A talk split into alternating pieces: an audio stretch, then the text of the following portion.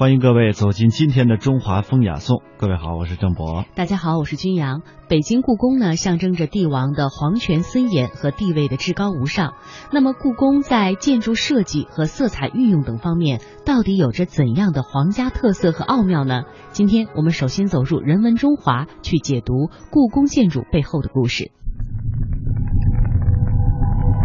它们厚重。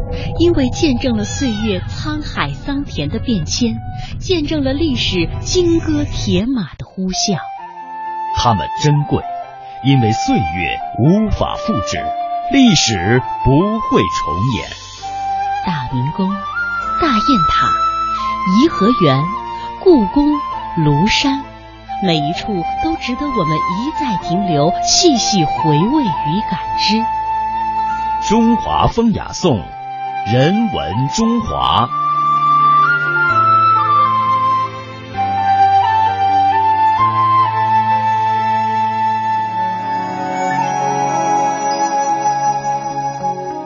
当香港的听众朋友有机会走进北京的故宫，你就会发现随处可见的都是黄瓦红墙的殿庭宫室。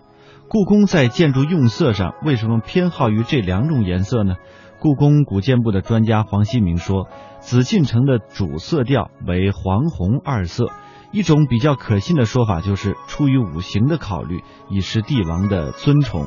黄色呢，历来被认为是我国的正色，它在五行学说里代表中央方位，中央属土，土为黄色，位居人间正中的皇帝当然就要用黄颜色了。华夏民族的吃穿用住全都取自于土地，因而人们对于黄土地就有着一种特别的崇敬之情。黄土之色理所当然就受到了最高统治者的尊奉。那至于红色呢，历来被认为是表示美满喜庆的颜色，得到华夏民族的喜爱。红色也有一种寓意，它寓意着庄严、幸福、富贵，人们乐于使用在服饰和一些建筑上。自古皇家就用红色体现帝王的尊贵和富有，从此呢，帝王建筑好用红色的习惯就一直沿袭了下来。故宫居住着明清两朝的最高统治者，为了显示皇帝的至高无上和尊贵的身份，他们居住的地方自然采用的都是黄瓦红墙。故宫建筑在琉璃瓦的使用上，黄色为上，绿色和黑色次之。当然呢，绿色和黑色有没有等级之分，现在还没有确切的说法。不过，绿色和黑色也同样各自有一定的象征意义。比如说，紫禁城东部的南三所是皇子皇孙们居住的宫殿，由绿瓦覆顶。因为呢，它是呃萌芽之色，代表着温和之春，象征着日出东方。因此呢，对于年幼的皇子皇孙来说，顺利成长是最重要的，所以他们的居所就是绿瓦覆顶。再比如紫禁城东部的文渊阁是宫内的藏书楼，它是黑瓦覆顶，它是仿照浙江宁波天一阁建造的。天一阁的名字取自天一生水，水是可以灭火的。藏书最怕的就是火灾，所以呢叫天一阁，意思就是避火保平安。那著名的学者严冲年从色彩和建筑布局的角度为我们解读了故宫的宫前气象。承天之门就是现在我们看到的北京天安门，它最初的名字叫承天之门，后来叫承天门，清朝。定都北京之后，又改成了天安门。我们今天看到了天安门，北京人、全国人、世界人看到天安门有什么特点呢？我认为八个字：雄伟壮丽、金碧辉煌。天安门呀，它是建在一个。基座上，这个基座是用汉白玉石做成的，高一点六米。这个基座上面就是城台，就现在红颜色的城台，高十三米，十三米多高？我们普通的居民楼是一层是三米啊，三四十二，比四层楼。城台上头是六十根朱柱，红颜色的柱，六十根朱柱，朱红色的擎天巨柱，支撑着天安门的城门楼。这个城门楼啊，东西宽是九间，南北进深是五间。怎么来这个数呢？九间五间呢？这数是有说头的。《易经》说：“九五飞龙在天。”天呢之子是皇家用的，所取了九五之尊这个数。城楼上面是覆盖着黄色的琉璃瓦，重檐两重檐，上面还有屋脊，就是龙纹。高高耸起，总的高度是三十三点七米，十层楼三十米啊，接近十二层楼房这么高。这在古代啊，建这么高的一个城门是不容易的。大家想想看，我们见过很多很多的门，有哪一座门可以和天安门相比？那么雄伟壮丽，那么。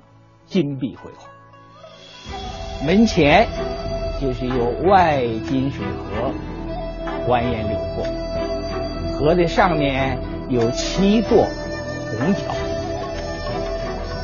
这七座虹桥也都是有讲究的，中间虹桥最宽，叫做玉露桥，皇帝走，只有皇帝可以走，任何人都。两旁的那个桥，它那个望柱上是雕刻的荷花。这个王宫啊、贵胄啊，跟着走。这这个桥呢，也叫做王宫桥。在两面这两座桥，一般人也不能走，就高品级的这个官员才可以走。所以叫做品级桥，再两面那个桥，一般人也不可以走，是四品以下的官员，四一级以下官员才可以走，哎，所以叫做公生桥。大家想一想看吧，天安门前外金水河是绿色，上面的虹桥是白色，城台是红色。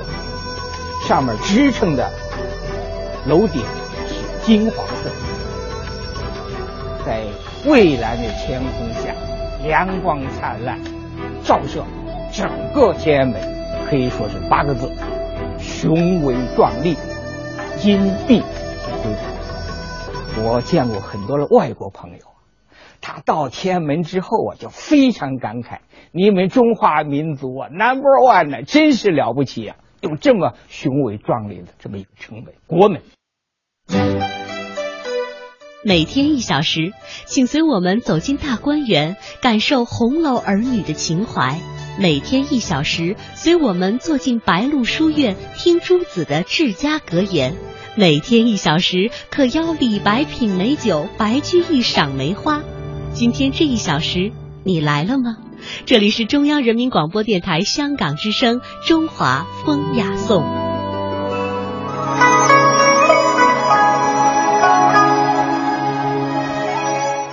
建筑的本身其实也是体现着一种文化，也就是必然有文化的内涵。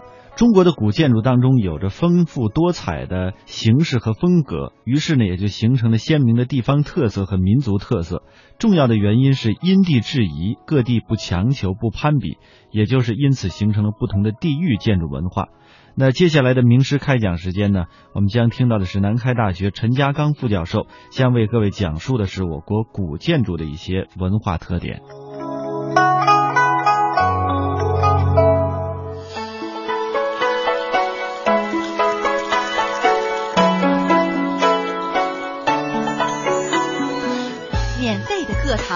轻松的环境，自由的时间。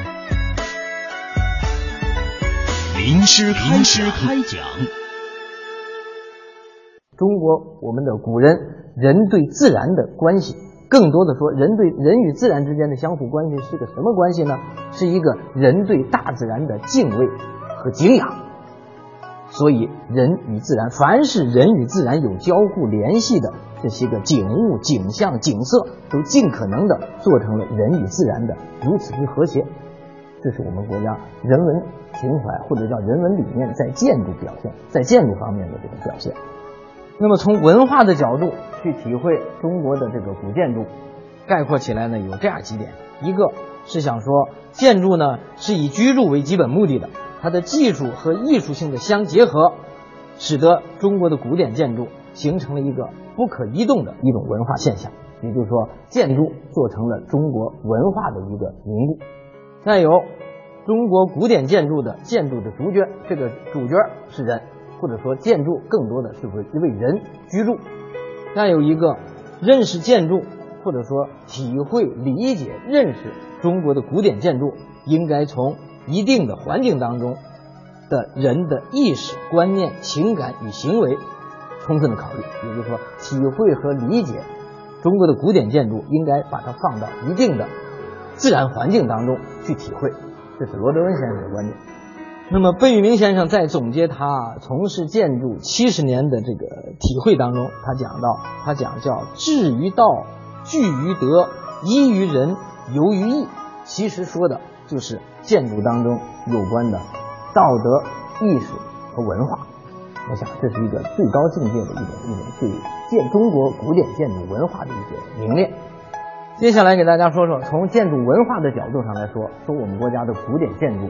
有这样三个特点，一个叫它群体性，一个叫它伦理性，一个是说它的建筑的这个色彩的丰富，色彩的丰富。我们逐一的说说，说说这个建筑的这种群体性。那么在形态上呢，呃，中国的古建筑是一个低层的，是一个群体的。为什么低层的和群体，特别是皇家建筑？就刚才我说过，中国的古典建筑它不可能，因为它选择的材料是一种。土木结构的一种建筑材料，这种土木建构的材料不可能做得如此之巨大。为了渲染，特别是皇家建筑，为了渲染它的气势磅礴和它的巨大，因此它靠单体的建筑是难以取胜的。因此，中国的古典建筑以群体建的这个这个建长。那么，群体建建筑在空间布局的时候，又强调一个主次，又强调一个空间的有序，因此把它做成了一个。中轴对称式，西洋的建筑更多的强调的是建筑的单体的高大巨大。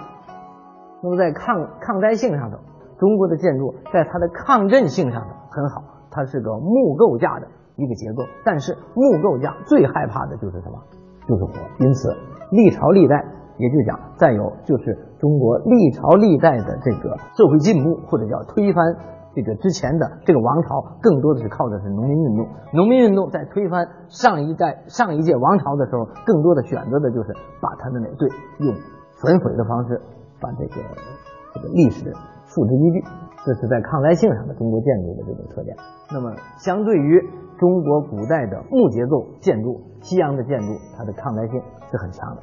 从色彩上头，中国的古古典建筑里面，它叫做啊湿漆粉彩。也就是说，注重这种建筑的外表面的装饰，而西洋的建筑呢，更多的是一种石材的，因此它保留了建筑的这个原材料的这个本源色彩。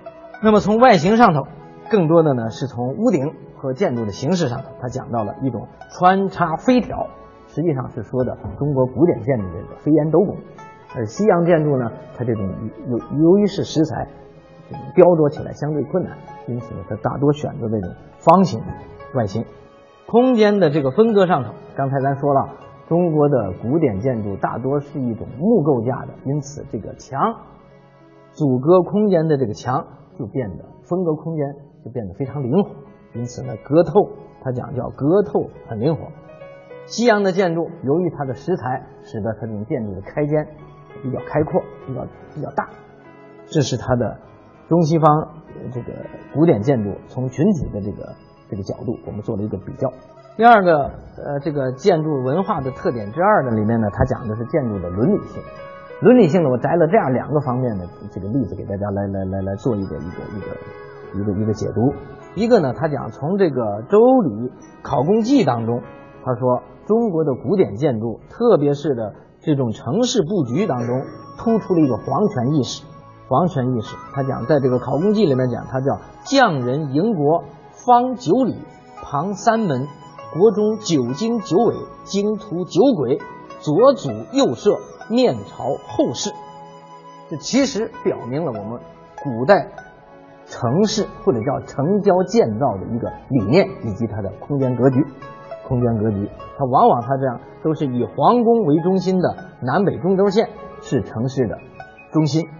那么祖庙、社稷、市场环绕皇宫周围来布局，基本上都这样。大家可以到北京去感受这个故宫，这个叫民族文化宫，好吧？这个它的方位，它的方位，这是一说的是在这个这个皇家建筑当中，或者是在城市的空间布局当中的它的这个伦理性，就是其实是以皇权为中心的，以皇权为中心的。那么在民居建筑当中，那么这种伦理性也有很强的这种表现。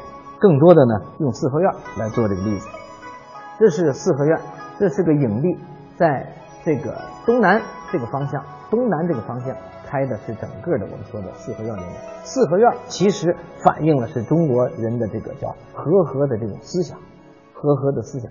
它当中看用这个四四方方的一个院落里边的层层相套的这些个建筑来构成了这样一个理念，就是长幼有序，内外有别，能理解吧？进到这院门里，院门当中。正着坐北朝南的，这我们把它叫做什么？这叫做这叫这叫北房，或者叫它正房，叫正房。正房的这是面坐坐北朝南，坐北朝南的。一般来讲就是叫做三进，好吧？这是呃一排主两侧两侧的这个耳房，两侧的。如果大家还记得，像这个四世同堂的这个这个电视剧。好吧，那个《四世同堂》里面那个电视剧里面非常典型的那个叫什么？那个老太爷，老太爷住在的那个家里边的那个最中心的那个那个人物，最核心的那个北京人叫家林老尖儿，住在住在这个位置上，啊，住在这个位置上。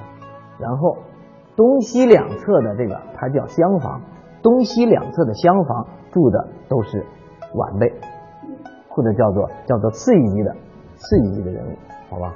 然后来的客人。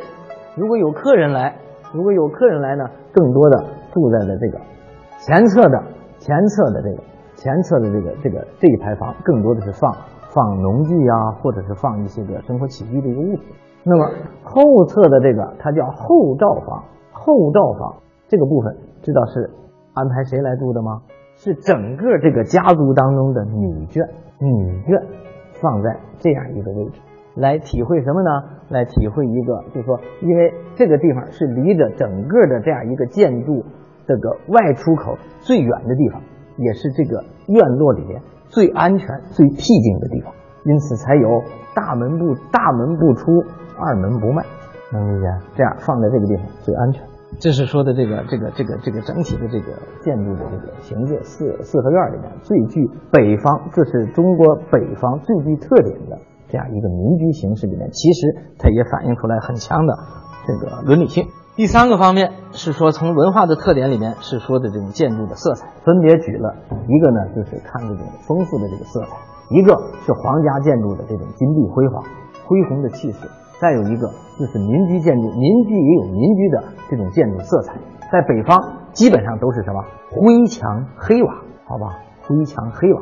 灰墙更多的其实是和北方的这个自然环境是一脉相承，好吧？北方一冬季时间长，再有一个就是多风沙，多风沙，因此建筑的外表面建成这种灰灰墙。而江南呢，这种水乡自然条件、水热条件比较好，因此又要和它的山清水秀紧密的结合，因此它的江南的民宅的建筑的墙的立面基本上都是什么白墙。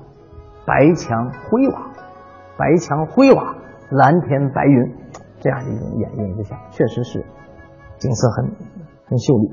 最后给大家归纳归纳中国古建筑的魅力。中国的古建筑是我们的祖先所创造的最值得自豪的文明成果。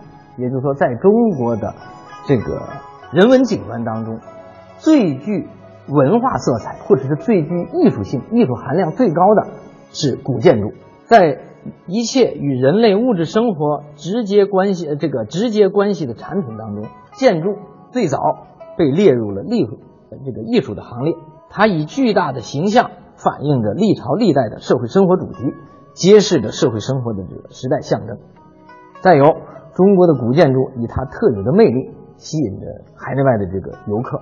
最后呢，想给大家概括说，中国的古建筑其实蕴含了中国古代的这个文化理念。因此说，中国的古建筑是中华文化的一个载体。在中国的众多的人文景观当中，建筑和园林是中国人文景观当中最具文化内涵，或者是最具人文情怀、最具人文理念的这样两种形式。因此呢，也作为中国人文旅游景观当中吸引力最强、备受海内外关注的这两种人文景观。